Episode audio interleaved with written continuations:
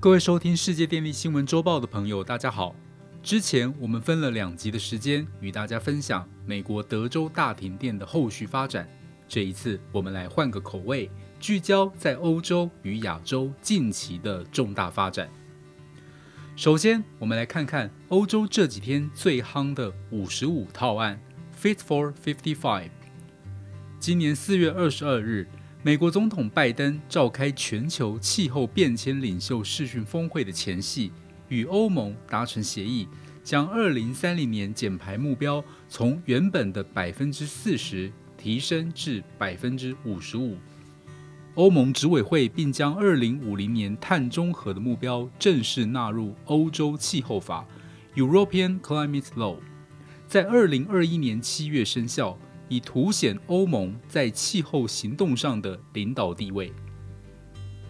为了达成此目标，欧盟执委会在七月十四日公布了大规模气候变迁计划五十五套案，一共提出十二项政策措施，涵盖气候、能源、建筑、碳交易、土地利用、交通运输、税负等面向，以驱动经济和社会转型。来确保未来的气候和能源政策能符合欧洲气候法设定的目标，并希望可借此抛砖引玉，引领其他国家在十一月苏格兰格拉斯哥登场的 COP26 联合国气候大会上跟进。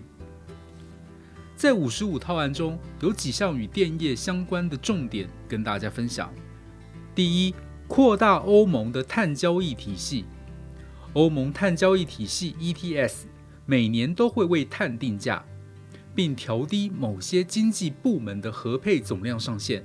在过去的十六年间，ETS 成功限缩了发电业与能源密集产业的排放量。现在，欧盟执委会宣布，总体碳排上限将更严格，年减幅度也会逐步提高。第二，完善碳边境调整机制。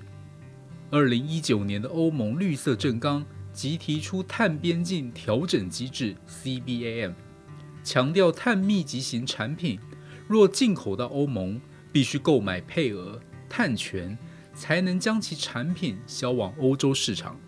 希望能借此举让全球减排更落实，并同时为欧盟境内与境外的生产商提供公平的竞争环境。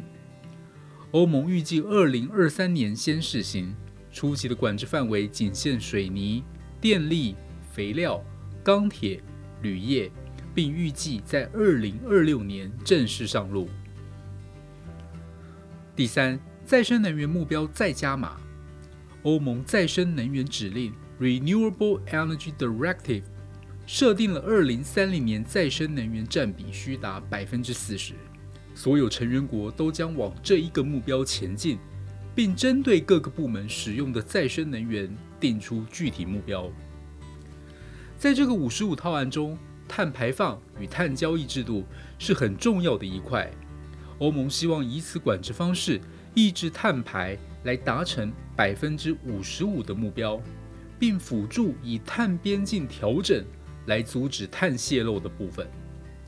另外，不约而同的。在欧盟公布了雄心勃勃的五十五套案碳交易机制后，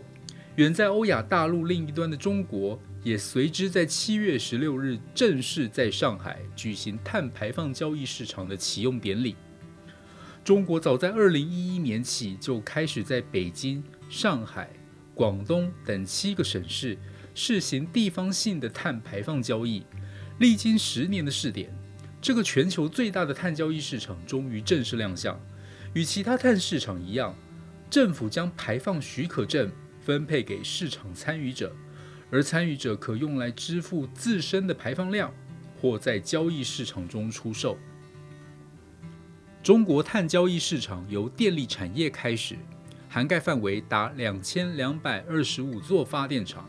总计每年碳排放总量超过四十亿吨。占全国总量百分之四十，在未来三到五年内，中国碳市场也将进一步扩大，涵盖八项高碳排产业，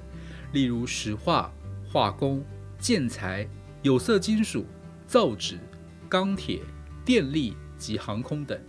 对于希望在二零三零年前达到碳排放峰值、二零六零年前实现碳中和的中国政府来说，启动全国碳交易市场是实现该目标的重要途径。最后，要减少碳排放，除了各国政府努力以外，其实还需要全球金融产业从旁协助，才能将这最后一里路顺利走完。亚洲开发银行 ADB 总裁在第一届气候弱势金融峰会上表示，执行巴黎协定对全球对抗气候变迁至关紧要。ADB 将借由制定符合巴黎协定的营运项目，扩大气候变迁相关投资，借此降低亚太地区碳足迹，